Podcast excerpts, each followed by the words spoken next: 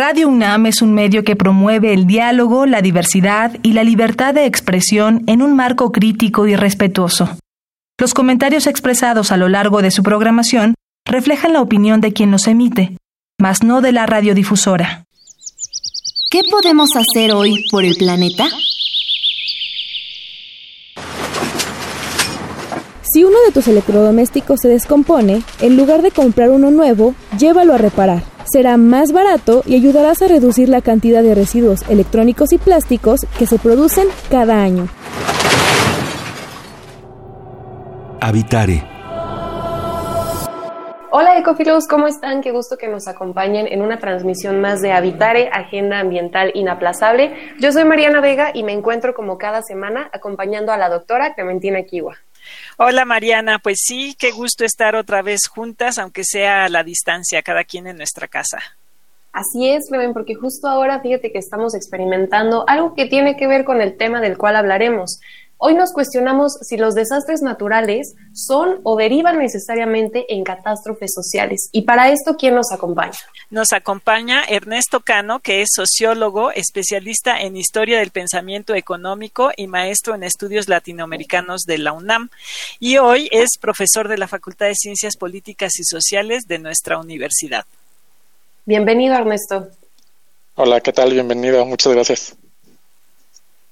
Muchas gracias a ti por acompañarnos y pues bueno, vamos a iniciar, Clemen. El día de hoy hablaremos sobre si los desastres naturales son o derivan en catástrofes sociales. Esto es Habitare, Agenda Ambiental Inaplazable. Empezamos. El Instituto de Ecología de la UNAM y Radio UNAM presentan. Toma segundos destruir lo que ha crecido en años.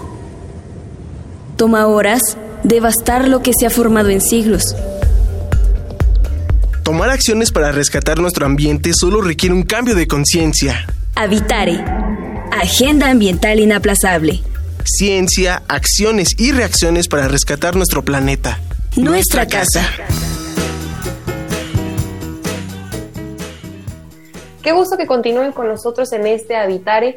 Clemen, decíamos ya al inicio del programa que hoy experimentamos algo de este tema.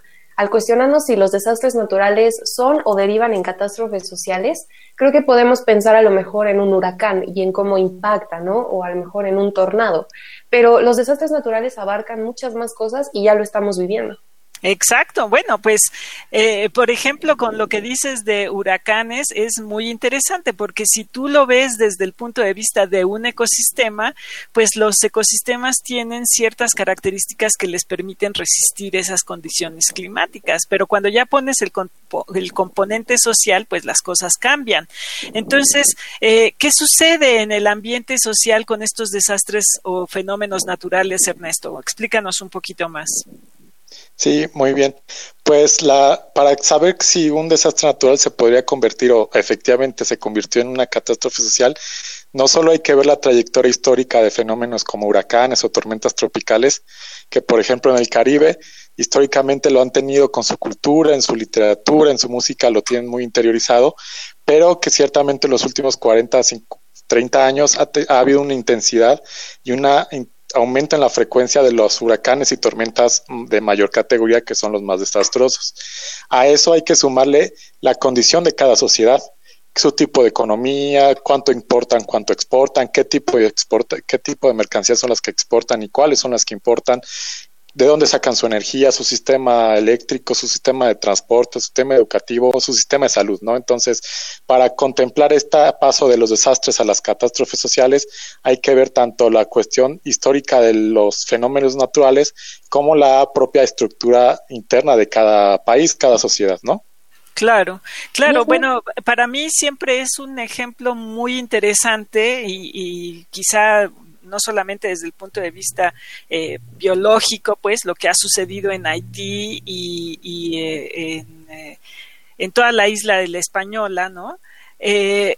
porque ahí han destruido en una parte de la isla los, los recursos naturales y en la otra parte no, y los fenómenos naturales pues les pegan durísimo a los haitianos, ¿no?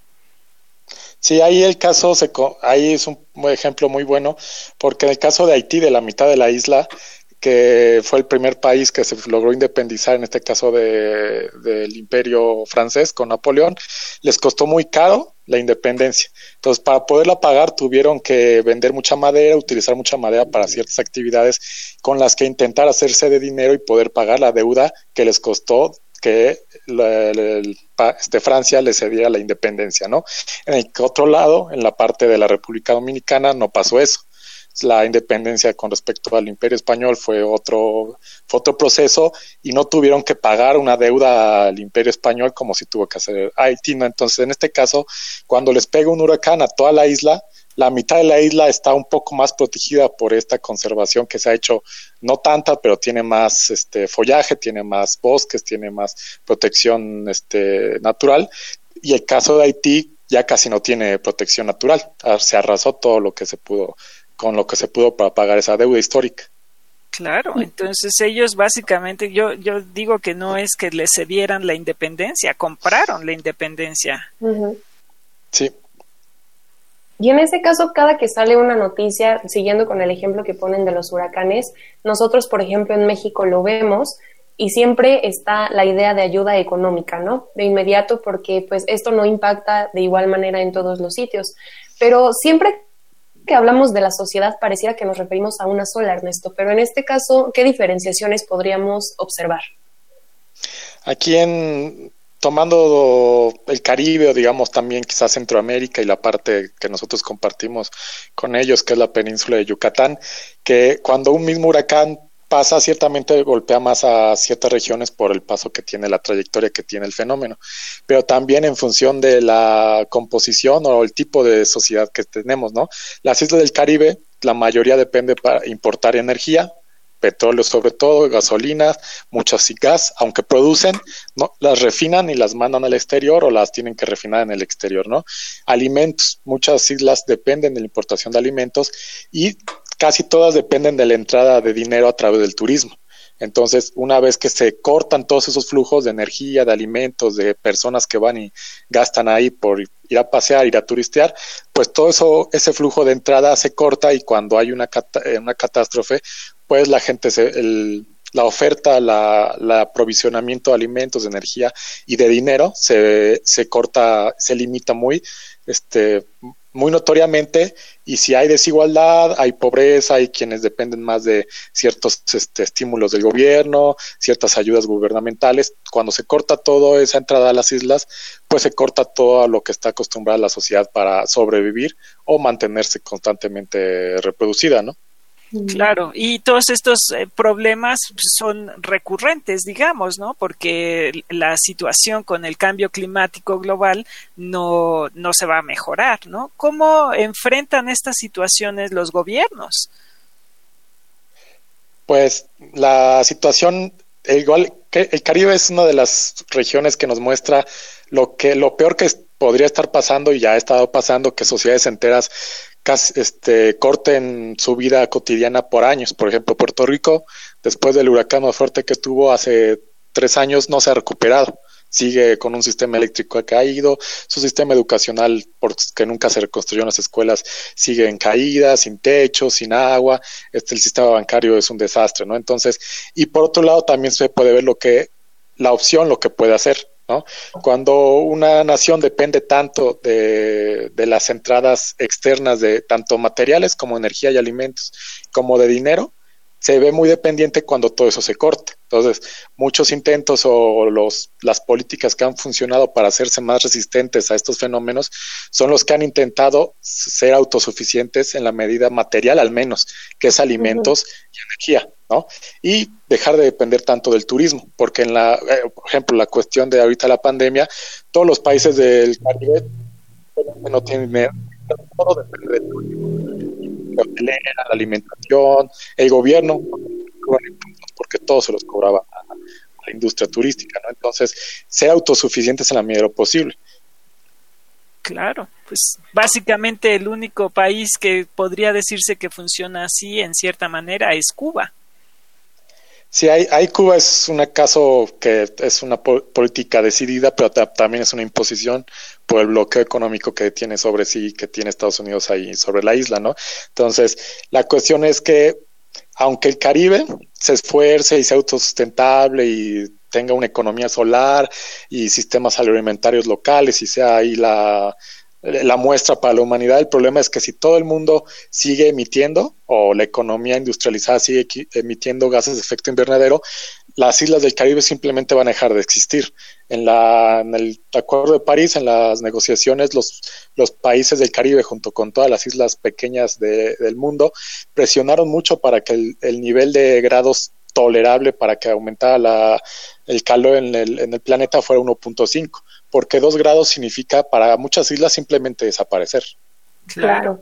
Y además un ejemplo interesante es justo esta pandemia con el hecho del encierro, lo que ha durado la cuarentena y lo que duró en otros países, estas emisiones han disminuido. Pero ¿qué ocurre después? Porque pues Clement, no creo que esto, esto sea permanente, ¿no? La gente volverá a sus trabajos, a sus actividades y de facto pues van a subir las emisiones. Claro, todo va a subir. Sí, aquí el peligro es que ya sabemos qué pasa cuando hay una crisis que corta el gasto de energía. Pasó en 2008 o 2009 con la crisis financiera. El nivel de consumo de petróleo bajó mucho, mucho, mucho. ¿No? Se fue notoriamente, históricamente fue una baja histórica en las gráficas, ¿no?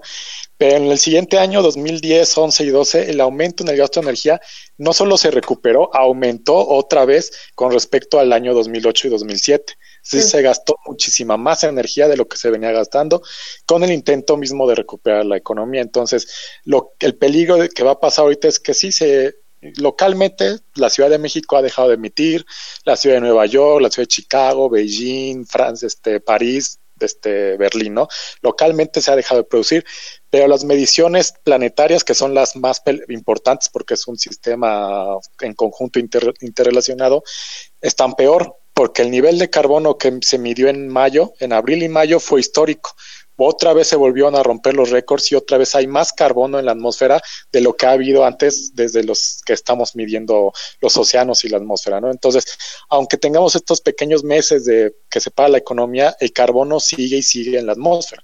Claro, es una tendencia que los del IPCC han dicho que realmente hay que pagarla ahorita para que los beneficios se puedan detectar en un par de años o mucho más, ¿no? Sí, la cuestión es que en realidad ver si nos quedan 10, 5 años ya no tiene sentido porque en realidad el tiempo ya se nos fue. Exactamente. La, la cuestión era que en en 1990, 92, cuando se empezaron estas mediciones, ya se decía que era urgente, ¿no? Entonces, ya se nos fueron dos, tres décadas ver si es medio grado, si son cinco años. Entonces, la cuestión es ya, ¿no? De urgencia. Esta pandemia, esta crisis coyuntural que puede ser, puede ser una, una situación que nos permita, una vez que está frenada la, la economía industrial fósil, pues entonces podemos empezar a construir alternativas que la soporten. Claro, pero, pero eh, desafortunadamente algunos gobiernos han estado fomentando también el, el, uso de los combustibles fósiles, ¿no? Entonces es como un contrasentido. La, la situación nos dice que hay que frenarlo, pero eh, se van porque a lo mejor es más barato ahorita extraer el petróleo que hay en, en, en los yacimientos, eh, o porque la tecnología eh, de energías renovables la estamos importando en muchos casos, ¿no? El caso es que, que no acabamos de, tomar una decisión seria y, valiente, digamos, ¿no? Para, para enfrentar esta situación. Sí, aquí la, la aquí se, la, la coyuntura se presenta peligrosa porque efectivamente el el, precio del petróleo está muy barato. Eso no significa que los costos de producción sean pocos.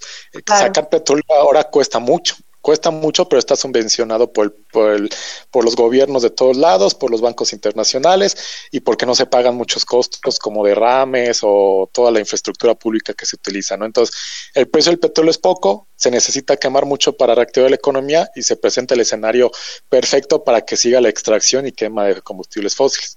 Del otro lado, lo que se tiene que hacer es que, o lo que falta es que en realidad no tenemos sistemas que soporten toda la energía que ocupamos y que sustituyan el petróleo. No la hay, no hay ninguna energía que pueda soportar la densidad energética que tienen los combustibles fósiles, pero sí hay energías que pueden sustentar la vida social, ¿no?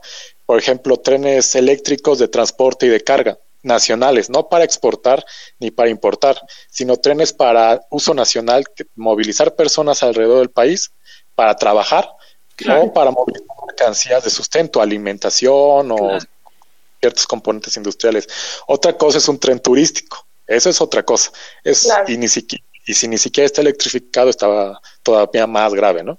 Claro, claro, por todo lo que implica, ¿no? No solamente, como dices, el, el, combustible para eh, moverlo, sino todo lo que va a ser alrededor, eh, modificación de ecosistemas, entrada de, de, grupos sociales, ¿no? Que a lo mejor no encuentren la situación eh, muy favorable con el paso del tiempo y que ahora lo que, lo que mencionamos nos da pie a pensar si hoy nos cuestionamos en este habitar si los desastres naturales son consecuencia o provocan catástrofes sociales, pues nos encontramos en un círculo vicioso. No sé qué piensan ustedes porque pues no es necesariamente que unos dependan del otro, pero sí pueden ser provocados.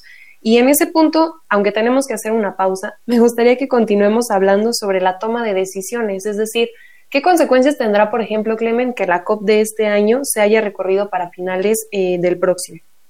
Claro, sí, vamos a platicar de eso regresando del corte, como bien dices, Mariana. Quédense con nosotros, seguimos en Habitare, Agenda Mental Inaplazable, vamos a escuchar La Biodiversidad y yo y regresamos. La biodiversidad y yo.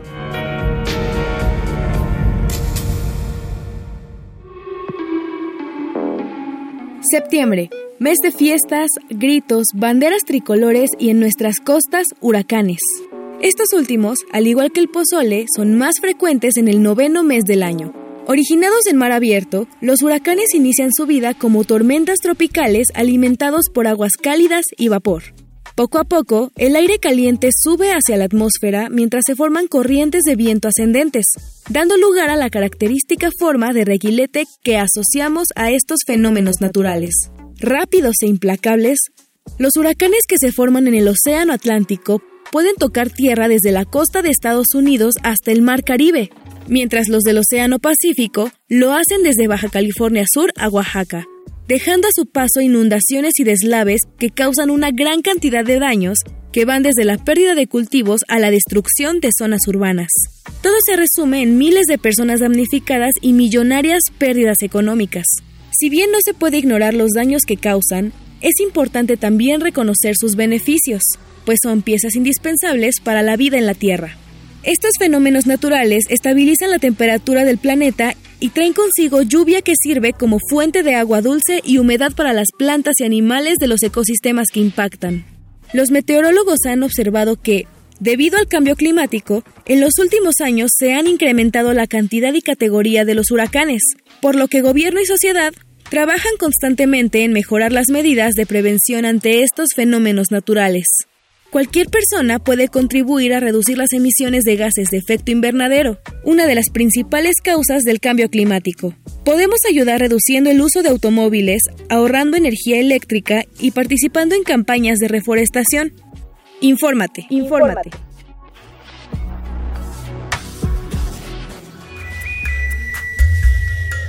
Escuchas Habitare, Agenda Ambiental Inaplazable. Qué gusto que continúen con nosotros en este Habitare, Agenda Ambiental Inaplazable. Antes de continuar con nuestra charla, Clementina, hay que recordarle a nuestros ecófilos las redes sociales por medio de las cuales nos pueden contactar. Sí, por favor, síganos en Instituto de Ecología, UNAM, en Twitter, arroba y Ecología UNAM, y en Instagram, Instituto-Ecología UNAM. Ahí nos pueden preguntar si les quedan dudas sobre esto y sobre todo sobre qué participación tienen, porque si platicamos de si los desastres naturales son o provocan catástrofes sociales, estamos hablando de que todos tenemos un cierto grado de participación. Y en ese sentido, Clemen, hay muchos más ejemplos de estos desastres naturales que de inicio puede que sean necesarios como fenómeno natural pero ya la gravedad, eso es lo que sí podemos modificar nosotros. Claro, y bueno, eh, por ejemplo, las olas de calor es otra, otro fenómeno que a lo mejor no consideramos como un fenómeno natural, ¿no? Pero cada vez son más intensas y largas estas temporadas de calor en zonas, por ejemplo, como la Ciudad de México. Es sorprendente tener un mes 27 grados centígrados, ¿no? Claro. ¿Qué sucede en estos casos, eh, Ernesto? Porque, por ejemplo, hacia Centroamérica y el mismo sur de nuestro país, esto es pues terrible, ¿no? Sí, aquí la cuestión de las olas de calor mortales, que es como se les llaman los que le investigan, es un fenómeno que se ha ido incrementando, pero que no se había estado registrando del todo bien, porque las muertes por calor excesivo se registraban por la causa de muerte última, una falla del riñón, un paro cardíaco o cuestiones del sistema respiratorio, ¿no? Entonces, la acumulación de datos médicos que se han ido haciendo, sobre todo en las zonas rurales de trabajo manual, por ejemplo, en Costa Rica y El Salvador, donde se cultiva mucha piña, en el Caribe donde se cultiva mucha caña de azúcar, aquí en México una parte de Veracruz también en el campo trabajo intenso y, por ejemplo, en las ciudades en el trabajo de construcción. Estos trabajadores y trabajadoras que están expuestos a calor constante, que no se pueden rehidratar o y además no pueden sacar el calor que su cuerpo genera internamente, ¿no? Cuando uno suda, la gota de sudor, la gota de agua se evapora y se lleva el calor, ¿no? Cuando la humedad afuera es, es mayor o no de, o porque en especial no deja que se evapore esa gota y sudas y sudas y sudas, no puedes expulsar calor y te va degradando los, los órganos internos, ¿no? En especial hay, hay, cuestiones del riñón que son las que más agravan por la cuestión de la hidratación interna, pero también el trabajo forzado este, relacionado con el trabajo intenso y el calor constante a mayores grados de 30 grados, 35, que ya son muy comunes y muy constantes en muchas partes del mundo, tanto en la ciudad como en la realidad, provocan, por ejemplo, el destrozo de los músculos. Rhabdomiólisis, una enfermedad que de tanto trabajar destrozas tus músculos y crean una proteína que te va dañando los riñones o otras partes del cuerpo, ¿no? Entonces, las condiciones de trabajo al aire libre son, son horribles, en, son horribles en esta situación, ¿no? Pero internamente uno puede decir, bueno, uno trabaja en una oficina, tiene aire acondicionado, se, no sé, es tiene ciertas infraestructuras arquitectónicas que le permiten tener ambientes más frescos, pero todo eso aumenta el gasto de energía, el gasto de energía fósil y aumentan los gases de efecto invernadero y aumenta el calor este, a nivel planetario, ¿no? Entonces, las olas de calor es algo muy preocupante justo ahora que estamos viviendo la pandemia, la hemos estado viviendo estos meses, han estado saliendo muchos estudios que están alertando que una vez que todos salgamos a, la calle, nos vamos a enfrentar con temperaturas muy elevadas que van a tener impacto sobre la población, la misma población que puede estar vulnerable a una enfermedad como el coronavirus, o otras enfermedades también va a estar muy, muy vulnerable a estas olas de calor. Gente adulta con enfermedades crónicas, niños este, con mala alimentación, desnutridos, ¿no? Entonces, te viene otro tipo de pandemia que no, ciertamente no se nota tanto porque simplemente el sol siempre ha estado ahí, ¿no? Claro, claro, pero entonces, bueno, eh, tenemos que, que actuar, ¿no? O sea, el, eh, yo creo que muchos en la sociedad estamos dispuestos a cambiar ciertos hábitos de, de consumo, ¿no? Pero, ¿cómo podemos hacer, por ejemplo, para presionar más a nuestras autoridades a que tomen acciones más decididas? Ciertamente la, los niveles de presión son, digamos, del nivel de eficacia que podríamos tener, ¿no? Desde los 90 hemos tenido la esperanza o todo puesto en las COPs, ¿no? En las reuniones de las partes sobre medio ambiente para intentar controlar las emisiones, ¿no? Internacionalmente. Este año, por ejemplo, con la cuestión de la pandemia, la COP ya no se va a realizar y se pasó hasta, hasta el año 2021, ¿no? Con, ciertamente eso es, es un problema, sí, pero en realidad que la COP se realizara este año tampoco iba a solucionar nada porque llevan más de 25 años sin solucionar nada. La cuestión tiene que ser más local, más nacional y más vinculante, ¿no? El Acuerdo de París es muy, era muy bueno, tenía mucha esperanza, pero tenía la falla de que no era vinculante, todo era pura buena voluntad. Si no lo querías hacer, nadie te podía castigar, no estabas obligado a nada. Entonces, si Estados Unidos no cumplía el Acuerdo de París, podía seguir ahí este, sin salirse toda la vida simplemente no lo cumplía, ¿no? Entonces, esa es la gran falla del Acuerdo de París. Entonces, estar esperando que la institución, la ONU, internacionalmente venga y no imponga, no puede porque la, ONU no tiene medios de imposición. Nacionalmente sí tenemos medios de imposición, ¿no? Por ejemplo, esta pandemia a muchas personas les puede estar llevando a, bueno, no quiero estar este, vulnerable en espacios públicos, compro un auto ¿no? Puede ser un auto de gasolina, puede ser un auto eléctrico, ninguna de las dos va a solucionar la cuestión ambiental, porque un auto que moviliza a una persona necesita mucha energía para ser producido, más en esta situación mundial que la, cada parte del automóvil se construye en una parte del mundo, se transporta muy lejos para volverse a ensamblar y se transporta muy lejos para volverse a vender. Claro. Claro. Y que aquí en esto estoy pensando en un punto que siempre es recurrente y solemos ser muy egoístas. No sé tú qué piensas, Clemen, pero por ejemplo ahora que hablan de, pues claro, las personas sometidas a trabajo manual, de jornadas largas, bajo el rayo del sol y todo, a lo mejor no lo vemos tan cercano, pero sí nos podría afectar, por ejemplo, pensando en los alimentos y qué ocurre con el tema de las sequías. Claro. Bueno, y todo el sistema de producción, o sea, sí es importante, eh, particularmente con los alimentos, que seamos conscientes del origen de nuestros alimentos, ¿no? Entre más se invierta a traerlos a las ciudades, obviamente hay más emisión de gases de efecto invernadero. Así es, y bueno, se nos acabó el tiempo de este Habitare.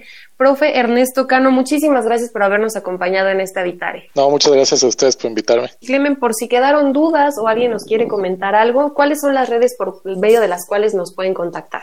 En Facebook estamos en Instituto de Ecología, UNAM, en Twitter, arroba y Ecología UNAM, en Instagram, Instituto-Ecología UNAM. Y eh, agradecemos al Instituto de Ecología de la UNAM y a Radio UNAM. En la asistencia estuvo Carmen Sumaya, información de Aranza Torres e Italia Tamés. La voz de las cápsulas de Lisbeth Mancilla, la operación técnica y producción de Paco Ángeles, y en las voces los acompañamos la doctora Clementina Equiwa y Mariana Vega. Los esperamos en el próximo Habitare Agenda Ambiental Inaplazable. Hasta la próxima.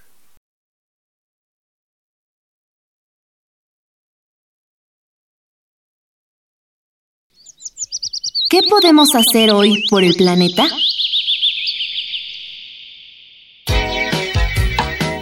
Cuando se acabe la crema para tu piel o el shampoo de sus botellas, procura utilizar todo su contenido. Corta o abre el envase de plástico y límpialo. Así facilitarás su reciclaje y disminuirás el costo del proceso.